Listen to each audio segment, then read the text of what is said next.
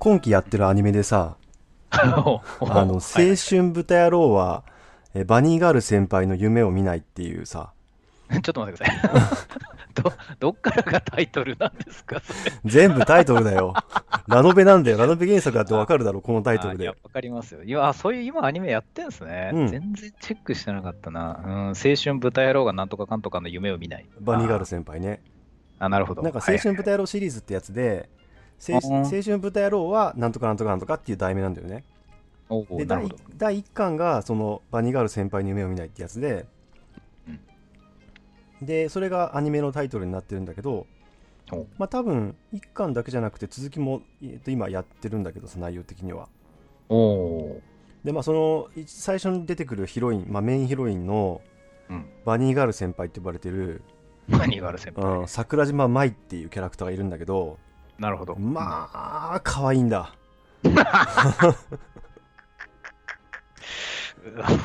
そうですか、どういう方面の可愛さを、いやえー、っとねまあツンデレなんだよね。好きですね、うん、ツンデレ好きだねこれね、いやわかりますよ。それもなんかね低音系っていうかちょっとこうテンションが低い感じの系統で。今今、うん、低音系っつったんですねあそうそう。平熱でもいいけど低音系の。ああなるほどなるほど、うん、で結構罵倒してくる感じ？テンション低いまま罵倒してくる感じなんだけどさ、割とね、あの、いい場面でね、主人公のそのだだ男子高校生がいるんだけど、いいタイミングでね、足を踏んでくるんだよね。それで、主人公が、あの、ご褒美です、ありがとうございますっていう、言うっていう、なんかちょっと、っていう、あの、うん、天丼があるんだけど、今の天丼ってのは何ですか？天丼？うん、繰り返されるってことね。いい場面で繰り返されるってことなんだけど、ああ、なるほど、なるほど。キャラ。キャラクターデザインがね、本当に素晴らしい。えー、えー。えちょっと、ちょっとあの、はいはい、キャラクターデザインが素晴らしいっていうのは、うん、それはもうテンプレが完璧中、素晴らしさなんですか？うんとね、えー、っと、いや、キャラクターの性格を反映してるっていうのと、そのキャラクターのそのツンデレの可愛さをね、ブーストしてくれるってことかな。極まっちゃってても。あの、うん、これね、ただの オープニングトークなんだけど、もうちょっと話していいかな。あ、どうぞ。いや、いいですよ、いいですよ。うん、発展するもんならぜひ発展していただきたい。あどうぞどうぞ。えっ、ー、とね、はいはい、あのー、基本的に萌えキャラの描き方をしてるから、目が結構縦にもでかいんだよね。おお、あのマニアック、ま、おなるほど、目が縦にでかい。そうそうそう。うん、ななんつうか、その劇画調とか、まあ、昔の絵だったら、割と目って細長いと思うんだけど今のアニメの絵って割と縦にも長いじゃん。ああそうですね、うん、なんだけどなんだけど結構その性格がきついところがあるからえーと、ね、ちゃんと釣り目にしてあるんだよね。うん。でさらにこうアイラインがすごく濃く引っ張ってあるから割とそこできつい印象になるのねおお作画の方ですねそれは、うん、デザインね。ででもなんか輪郭はちょっとほっぺのところが膨らんでたりして可愛らしいんだよね。その可愛い基本的には可愛く作ってあるんだけど目だけつり目にしちゃったりしてそのツンデレ感のその罵倒してる時に生きるキャラクターデザインになってるっていう。すごいなと思って 今話なんだけど造形がねそのビジュアルからいいとビジュアルから素晴らしいね今何話までやってるんですかそれは今5話6話ぐらいまでやってるんじゃないかなああ、もう今まさに渦中であると。うん。いやあれフィギュア売れるんじゃないかな。あそうか。いや、僕今その視点はちょっと考えてなかったですけど、確かにあのアニメが素晴らしいみたいな話、我々のこのネットラジオ、もう12回のうち10回ぐらいはアニメの話してますけど。うん、俺がね、ごめんね。いや、すごいいいんですよ。いや、いいんですけどね。いや、よく考えたら、ここまでなんか造形よりも、なんかキャラクターとか描き方とか、なんかそのセリフがどうとか、そういう、なんかちょっと絵じゃない方言ってたかなと思いましたけど、ここに来て、なんか王道の絵の話になったなって感じですかね。そうだね。まあ、背景の綺麗さとかは語ってたけど、それ語りましたね、この間、うん。キャラクターデザインがっていうのはね、まあ俺絵が、絵を描けないからさ、まあそんなに語ることがないっていうかさ、よく分かってないまま今も言ってるんだけど、まああの桜島舞先輩が可愛いってことを伝えたいがためにさ、このおぼつかない感じで喋ってるけど。言葉を用意した。んです。いや、素晴らしいと思います。で、ね。あれ、でまあまあこの話が何かに、こう、発展は？いや、そう、アニメは見てるんだけどさ、うん。その、最近は本があまり読めないなと思ってさ、それに押されて、とつながりましたね、一応。うんちょっとつなげてみたんだけど、いや、いいと思います、それは。でまあね。ええなんかこう、イッチが最近すごい勢いで本読んでるなとは思ってたんだけど、あ特にまあ、読んでる。る量は変わってないのかもしれないけど、そのツイッターでその発言する機会がまあ増えてるなとは思ってて、そうですね。うん、それでそのなんかあのフェアが始まるんでしょ？フェアっていうか棚。がああ、そうです、そうです、ね。ありがとうございます。そうなんですよ。うんと。う、ん、えらいことだよね。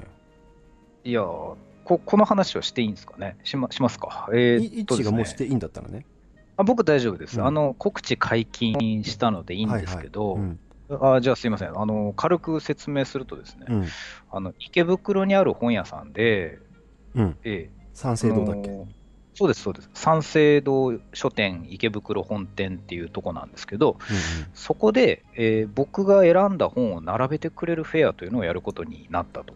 うん、いやすごいよね。それがですね、うん。すごいんですよ、本当に。まあのさ俺その本屋さんにさ、まあ、最近ちょっと行く機会が減っててよくわかんないんだけど誰かのセレクションとかを棚を確保してやるっていうのは、そういうこう三省堂みたいなその大型書店ではわ常に常にやってるようなことなの？いろんな人で。えー実はですね、うん。その凄さが分からなかった僕が、うん。ちょっと何人かのこう付き合いのある編集者に話を聞いてみて、あの犬じゃない編集者うん。に聞いてみたんですよ。ちょっと話の腰取るけど、一あの犬って呼ぶので失敗してるからやめた方がいいんじゃないの？ツイッター上以外では。あの、音声として犬って言わない方がいいんじゃないの？いや、いやまあまあ、今はもう、今はこれでいいかなと思って、まあまあ、うんまあちょっと犬と呼ばれてる編集者がいますけど、いえいえ。編集者っていうと、もうその犬を想像する人が多すぎるんで、逆に言っとかなきゃいけない。もう犬じゃない編集な者るほどね。に、なんかちょっとこう信頼してる人が一人いてですね、うんまあ一人というか何人かいるんですけど、そのうちの一人に聞いたところ、うん。いや、それはすごいですよって実例を教えてくれたんですけど、はいはい、はい。やっぱり個人の選書でフェアやるってあんまりないよねっていう話になったらしくあてあ、、そうなんだね。シーンですよね。でへ書店はその棚を一角使ってなんとかフェアってやるっていうのは、うん基本的にその書店員が1ヶ月とか2ヶ月とかうん単位ですね、こうフェアを考えて企画をどんどん打っていくんですね。ーその誰かが選ぶっていうわけじゃなくて、まあ、テーマを決めて書店員がそれに合わせて選ぶっていうような感じが多いよね。そうですそうですん、まあ、それもっと言うたら確かにそういうのは見たこと、うん。棚作りの一環っていうんですね。うん、いや、その専門によってさ、その担当してるちゃんと専門の書店員が、書店員さんがいるわけでしょ？そう分野によって。そうです、そうです。はいはいはい。うんそういう中でに、まあ、フェアみたいなのがあるっていう。あると。うんあるいは書店全体で仕掛ける時もあるし、うんこの棚についてはプッチフェアみたいなのをやってるみたいなのもあるらしいんですけど、はいはい。えー例えばですね、札幌の、えーたまたま同じ三省堂なんですけど、うんあの札幌駅の中に入ってる本屋さんがあって、うん。そこでよくフェアやってるのは、うん北大の どこかの学部の先生に聞きました。あなたはどんな本並べたいですかっていうのを月替わりで紹介してる、なんかプチフェアみたいなのをやってたりはするんですよ。ああ、なるほどね。うん、はいはいそうですはいはい。うんうんうんで。その一角は北大の先生のフェアみたいなのをずーっと続けてやってるんですね。ああ、なるほどね。うん。それ以外の純駆堂とか紀ノ国屋とかもいろんなフェアやってるんですけど、なんか個人が選びましたっていうのはあんまりないみたいで、ああ、そう。えー、またね、別に、一、東京に住んでるわけでもないのにね。まあ、ちょっと一回縁があったんですよ。あのサイン会をやったっていう。ああの前に出したエッセイの時に、あ、うん。そのサイン会を開催してくれたんですよね、うん三省堂袋。で、そこで皆さんにちょっとご挨拶をして、結構、なんか和気あいあいみたいな感じでやらせてもらったんですけど、うんうん。なんか、その時に書店員のその担当だった人と、うんあとフロアのそのマネージャーとかと、こう、ニコニコまたなんかやりましょうね、はい、みたいな社交辞令かなと思ってたら、本当に考えてくれてたみたいな。うーん。じゃあやっぱり、会社全、会社全体とかっていうよりは、そのやっぱり、そのマネージャーのその現場の人の熱量みたいなのが大きいんだね。大きいと思います。あとは、うんえっ、と、医学書でフェアっていうのが一応今回の基本なんですよ。ああ、そっかそっか。なるほどね。しうん、エッセイとか一般の書籍ではなくて、医学書っていうその専門書の中で、そうです。まあフェアをやりましょうと。そうです、そうです。で、うん僕はやっぱり医学書をよくツイートをしてたので、コンスタントに。うんで、あの、おすすめもまとめてましたから、うん。あの、ああやっておすすめしてるやつを一回並べてみませんかっていうコンセプトはあるんですよ。うんうんただ、なんか、リストを作ってくれっていうメールをよく読むと、うん医学書7割くらいで、うん。そうじゃゃない本も3割ぐらい混ぜていいですよって言われたんで、あ、ここれはへえ、面白いねと。なんかそんな感じ。場所は医学書の棚でやるってことなの専門、その医療関係の。なんかですね、うんあの、三省堂池袋1回しか行ったことないんですけど、あそこ、うんなんか縦に広いんですよ。フロアをまたぐというか。で、4階っていう階にわーって上がってった時のエレベーター前だったかなんか、とにかくその一角っていうので、こう、ドーンってあるんですけど、これは言っていいと思うんですけど、うん、うん。初回 50, 50種類並ぶんですよね。50種類ってまあまあのスペースだね。まあまあのスペースなんですよ。っていうか、結構なんですよ。あの、個人の部屋に置くような本棚よりやや広いスペースにドーンってこう、パネル付きみたいな感じで、あの、フェアが始まってて。で、半年間やるんですけど、よくやるなっていう。あの、一月に一回本の入れ替え追加が入るんですよね。言ってた、ツイートしてたね。最初50冊選んで、そっから15冊だっけ？追加されていくんだっけ？毎月。最初のメール見たら15から25っていうから25は勘弁してくれって言って15になったんですけどね。なるほど。えーそうなんです。で、それでちょっとおすすめの本を並べようかなということをやっておりますね。うんうんうん。楽しみ。いつからやるんだっけ？12月の頭で、まあ、11月30日からやるんですけど、うんうん。今年の、そうですね。まあ、よかったらちょっと見てみてください、あれを。それはさ、はいなんかこう、まあまあ一回ぐらい行ってみようかなと思うけど、はいどどういう、まあ、専門書の選ぶ基準っていうのはなんかなんとなくこうわかるんだけどさ、はいはいはい。その残りのこの3割ぐらい専門書じゃないものを混ぜていいよっていう時にさ、うんうん何を基準に選ぶわけ？まず、うん。えっ、と、完全にフィクションとかでずれちゃったとか、医者が書いてる小説とかっていう切り口にはしなかったんですよ。うんうん。で、今回僕はですね、あの自分が読んで、この順番に読んだら面白そうっていうのを医学書でまず考えてたんですよね。この本読んで診断のやり方を考えて、次知りたくなるのはこの本でみたいにちょっと流れを持ってつないでってみたんですけど、でなうん。医学書はそれでまあつなげたんですけどね、うん。あの医学書じゃない方も、うん。なん、なんていうんですかね、例えば医学じゃないけど、ちょっと学術入ってるようなやつが入ってたり、ああとはーなるほどね。うんうん。はいはい、あとはですね、一般向けに医学の話を書いてて、ベストセラーになってるような本とかっていうのもあるわけですね。はいはいはいはい。これ言っていいと思うんですけど、あのシッタールタ・ムカジーさんの、あの、ガンっていうこう文庫本が上下巻ってあるんですけどね、あばの、バン？ガガン、ガンガン。あガン。ガンの後ああはいはい。あそうです、ガン4000年の歴史っていうのがあるんですけど、うんうんあれなんか、すっごいもうアメリカでめちゃくちゃに売れたやつ、日本でもまあそこそこ売れてるっていうのは、まあこれ一般書だなと思って入れてとかっていう感じで、ちょっとずつグラデーションかけておいたんですよね。そうだねなんか、はいうーんと、まあ、海外っていうかアメリカとかなんだろうけど、はい。割と一般向けにはいはい。がっちりサイエンスのこと書いてるうん本って出るよね、で結構出てるよねありますね。うんで、考えたんですけど、うんその医学書のフロアにフェアを見に行きますよね、うん大体。ということは、多分すっごいライトな読者層じゃなくても、最初からある程度、僕の考えてることに親和性ある人が来ると思ったんですよね。まあね、うーっていうかその自分のセンスで選ぶしかないわけでしょ。そうです。で、全対象だやるんだからし、そうです、そうです。でも、そういうフェアに全く見向きもしない人ってのはもう最初から医学書の会なんか来ないと思ったので、うん。一応この回も覗いてみっかなみたいな読書好きだったらフックかかるかなっていうセレクションからスタートしようと思ったんですよ。あ、そっちね。そうです。あ医療者、医療関係者で、はい。その、それでその4階に来て、はい。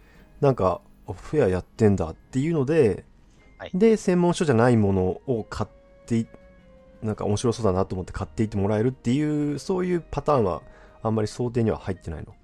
僕、それも実は入れてて、うんあの僕のツイッターを見て、ちょっと冷やかしに行ってやるかっていう人じゃなくて、うん。ツイッターやってない9割の人が、うん。医学書のついでに覗いたら、へーっていう、そういう目で手に取れるような本をちょっと選んでみたんですよね、うん。最初。一応両方に向いてるわけね。両方です。うんうん。ただ、うん。漫画とか、その、すごいライトな話とかっていうのにも幅広げすぎちゃうと、うん。ちょっとフェアとして、僕がそれやることじゃないかなと思ったので、まあ、なるほどね。その辺は少し控えようかなとか。じゃあ例えば麻生かもさんだっけ？はい。ああいうそのエッセイ集みたいなのは入ってないってこと？そこなんですけど、うん。これは今明かしちゃっていいと思うんですけど、うん。僕、彼の本の中で一冊だけ今回選んだんですよ。うん初回に、うん最初の50冊に。はいはいで、それは僕、意図があって選んだんですよ。このフェアだったらこれっていうのがあるんで、一応それは実は一冊選んでます。そうです。一つながりが冊選んでる。見えるようなそうなんです。うんはい。っていうふうにしました。これ言っちゃっていいかな。あの、伴奏者って本があるんです。ほう小説で。小説なんだ小説です。はんはんはんで、伴奏者っていうのは、あの、目が見えない人のマラソンっていうのがパラリンピックであって、ああはいはいはいはいはいはいはい。視覚障害者マラソンって、うん。目が見えるマラソンランナーが隣で紐を持った状態で一緒に走るんですよね。ロープを共有した状態で。うん。そのランナーを主人公にした夏編、春夏秋冬の夏編っていうのと、うん。ブラインドスキーっていうのもあって、あの目が見えない人がスキーを滑るとき冬編だ。に、そうです、そうです、はいはい。冬編っていう、その2つの伴奏者っていうのが乗ったやつがあるんですけど、うん。これってですね、あの思いっきりケアとか、うん。あの介助とか介護とかそういうところと丸かぶりしてくるんで、そうだね。それはつながりが結構はっきりしてるよね。これ選ばないのことはないでしょうと思って、まあ、それはそれは麻生かもさんの著書なの？はい。そうなんです。そうなんだ。なるほどね。そうなんです。そうですか この先のネタバレをすると、うん。最初の50冊の中からどれか1冊手に取ったとしますよね、例えば。うん。50冊っていくつかにこう分類ができるんですけど、その中のこうクラスターから1個選んで読みました、1ヶ月後ぐらいにその棚に行くわけですよ。うん。まあ、いい本だったねっていうと、その関連書籍で次の本っていうのが1ヶ月ごとに増えていくっていうふうにしたいんですよ。うんなるほどねはい。そこもつながってるっていうふうにしたいってことね。時間軸でそっちに伸ばしたい。ははは。感じかなっていう。なんかさこれは結構こじつけかもしれないけど、うんうん。その医学書もさ、まあ、物語的につながっていくようにしてるわけでしょ、これを読んで、はい。そしたら次はこれ欲しくなってっていうさ、はいなんかあのはい。ー音楽のアルバムみたいな感じするんだけどね、あー、なるほど、音楽のアルバム。うん。なんかその、うん。やっぱり必ずさアルバムの時にさ曲順大事にしないアーティストの人って。いやー、選今、それ、そう、そういうことですよ。選曲をする一曲一曲作ってさどれをまあアルバムに入れるかっていうのを考える時にさどれを選ぶかっていうよりは、どの順番にするかみたいなのでこう一つのアルバムでさ、はい。物語を作るみたいなことをそうですね。よくインタビューとかで答えてる気がするんだけどさうんそう思います、思います、思います。先輩、そういうの、割とどうですか？あの好きですか？それともそうでもないとか、ど,、えーっとねどういう？音楽に関しては俺まず歌詞が頭に入ってこないタイプなのね、なるほど。うんうんわかります、わかります。ええなるほど。うん、だからなんか音楽はえなんだろうなうーん味が好きなものを食べてるだけなんだよねあー。だから物語をあんまり感じ取れないんだよ。能力的に。だからこうなんかこの順番がいいんですって言われてもその歌詞の意味とかがリンクしてるっていうのもちょっと頭に入ってきてないしうん。なんかね、あんまりそのそういうのを考えて作ってるっていうこと自体は全然否定しないしいいすごいいいことだなと思うんだけど物語的にするっていうのはさ。うんただうん。全くこれが受け取れてないっていうね、うん、あの苦手意識があるね。では、うん。音楽以外で、例えば本のおすすめとか映画を見る順番とかっていう話も時々オタクがよくするわけですよ。するね。しますよね。映画見る順、なんか映画見る順番っていうか、まあ、俺の場合アニメ見る順番ってことだけどさ。あれどう思います？えっと、あれはそうだな。まあでもそうか、理学書読む順番と一緒かもしれないね。この理解、うん、うんなんかすごく好きなジャンルを進めるときにさ、はい、うん、嫌いにならないでほしいじゃん、そのジャンルを。思いますね。だから、いきなりこうなんか味の濃いものをぶつけて、なんかなんだこれって思われたくないし、でも、ずっと、なんか、その、いわゆる万入ケース誰、誰が見ても面白いっていうようなものを、見せ、こう、ラインナップに並べていくと、はい。なんていうか、その、うんと、そのジャンルを好きになるんじゃなくて、一個一個のその作品が名作で優秀なんだなって思われるだけっていう、なんか危険性を感じるんだよね。なるほど、なるほど。いや、わかります、わかります、わかりますよ。アニメだったら、これこそアニメだっていうか、アニメ以外こんなの、こんな作品ねえだろうっていうのをちょっとなんか3球目ぐらいで投げてみたいっていうさ、思いっきり滑るみたいなさ、思いっきりデッドボールになって終わるっていうさ。なるほど。うんまあ、そういうのあるけどでも基本的にやっぱり物語としてねこうちゃんと進める順番に意味があるっていうのはなんか確かに受け取る側としても、ね、進める側としても考えるかもしれない。今これたまたま今日この収録でこの話になって僕もああそういえばって今気づいたぐらいなんですけど、うん、僕これからその追加の15冊ずつっていうのをまだ選書してる最中なんですよね。うんうん、ですごいストーリーを作って僕のこうストーリーに乗ってくれっていうふうに全部アレンジするかどうかでちょっと迷いがあったんですけど、はいはい、全部ストーリーにするんじゃなくて、まあ、一応ここ読んだんだったらよくこっちも読む人多いよぐらいのすっごい雑なセレクションを何冊か足して、でもそのうちどこかは俺この順番がいいと思うんだよねっていうこうなんか鬱陶しいストーリー与えてみようかなみたいな。ちょっと今そのバランスをちょっと今の話聞いて調整し直そうかなと思いました。あなんかさ、うん、はい。まあ50冊バッて進めて15冊ずつ追加していくんだから、はい、その細かいコントロールっていうのはしづらいと思うんだけど、はいはい、なんか例えば1対1でね、作品を進めるっていう場合ってさ、はい。じゃあ最初にこれかこれ、これとこれ2つ見てとかさ、そういう感じして、で、ど、なんか A っていう作品の方が面白かったって言ったら、うん、じゃあこれかなみたいな感じでさ、あや、やるじゃん。だから多分こう、これも面白いな。本来的にその分岐していくと思うんだよね。ああ、そうか、それは言い出すと、うん、アドベンチャーゲームみたいな感じで。選択肢選ぶとストーリーが変わるっていうさ。うそれ面白いな、うん、企画として超面白いけど、それやると15じゃ済まない。そうそうでしょ。だから、うん、なんとなくその選択肢になりそうなものをいくつかこうまとめて、まあ、その中でその自分でこう選択肢を選んでって、なんとなくその人のルートを勝手に作ってもらうっていう感じなのかな。あ、それ面白いな。そのアイディアなかったな。ちょっと僕それ少し考えてみます。いや、今正直ふわっと考えてたのは、うん、初回の50冊のこれにフックがあるんなら次続編はこれだよねっていうのを僕がちょっとドヤ顔でっていうリストになりかけてたんで、うん、ちょっと弱めよう。いやいや、わかんない。イッチがね、その、やってくださいって言われてやるもんだから、まあね、好きなようにやればいいんじゃないかと思うけど、なんとか今パッと思いついたのは、まあ、いわゆるその、うん、ギャルゲーとか乙女ゲームフォーマットだよね。出た。いやー、わかるな、うん、それすごいわかる。大、体、本読む人って、ちょっとそういうのに親和性ありそうなんですよね。うんもうちょっとね、一般的な言い方でするとさ、フローチャートじゃないけどさ、イエス、ノーみたいなのでこうさ。大丈夫、どっちもそんなに親和性変わんないです。聞いてる人。フローチャートって、あーって分かる人、大体乙女好きだ、みたいな。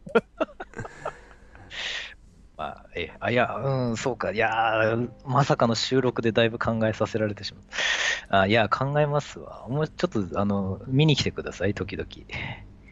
そうだね、池袋そんなに遠くないから。あ、そうですか。うん。あ月、まあ、だから棚が月1回変わるんだったら、ちょっと覗きに行けるかなっていう気がするけどね。したいなという。あとは、一応、その池袋の店員さんがすごいフレキシブルで、うんなんかこのフェアの最中に僕がたまたま読んで面白かったツイートした本をスッと入れてもらえるようなこともあるんですって。なるほどね。はい。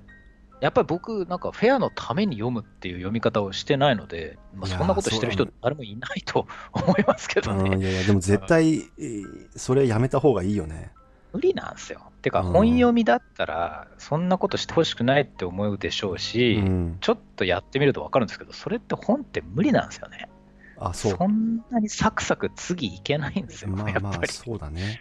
あいやー、でも俺さ、その、まあ、例えばじゃあ、えっ、と、15×5、5、75だ、125冊最低でも選ぶってことでしょ、ーそうです。はい。あでもそう7割は専門書か。そうです。3割だから38冊とか、まあ、40冊弱ぐらいは普通の専門書じゃないものが入るわけだよね。そうです。ただ、ただ、うん。普通の専門書じゃない本って言っても、僕が選ぶやつって、やっぱりちょっとなんか社会学だったり、うん、まあ、どっかで関係はしてる感じなんだね。なんかちょっと博物の匂いがしてるとかですね。うん。そんなに外れてない。でも俺その、まず自分がこれは面白いってはい。心から思ってるもので、うんで、まあその医学書っていうのに、まあ、えっ、と、直接でもいいし、すごく間接的でもいいけど関係してるっていうものを、うん。40冊選べって言われたら選べるかな？あーちょっとこの話、もう少し続きしていいです？うん、じゃあもうちょっとしましょうか。週、週をまたぎますか？まそれと。ままたぎます。まあのね、またごう。またぎましょう。うんはい。だいぶ前に20分過ぎてたからね。た。そうっすね。うんわかりました。はい。はい。はい。はい。はいじゃあ、えー、そうですね。今週は以上です。ありがとうございます。ありがとうございました。